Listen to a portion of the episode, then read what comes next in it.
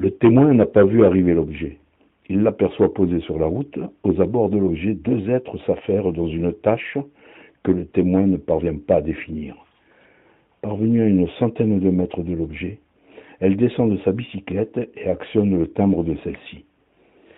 Les deux êtres se retournent et paraissent apercevoir le témoin. Aussitôt, ils se précipitent vers l'objet et remontent dans l'ouverture circulaire. L'objet s'élève sans bruit, verticalement, jusqu'à une centaine de mètres d'altitude.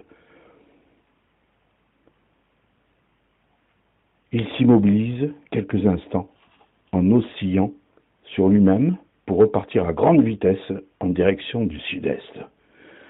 Voilà, une petite lecture d'un grand mystère, on appelle ça, les ovnis, et toutes les questions qui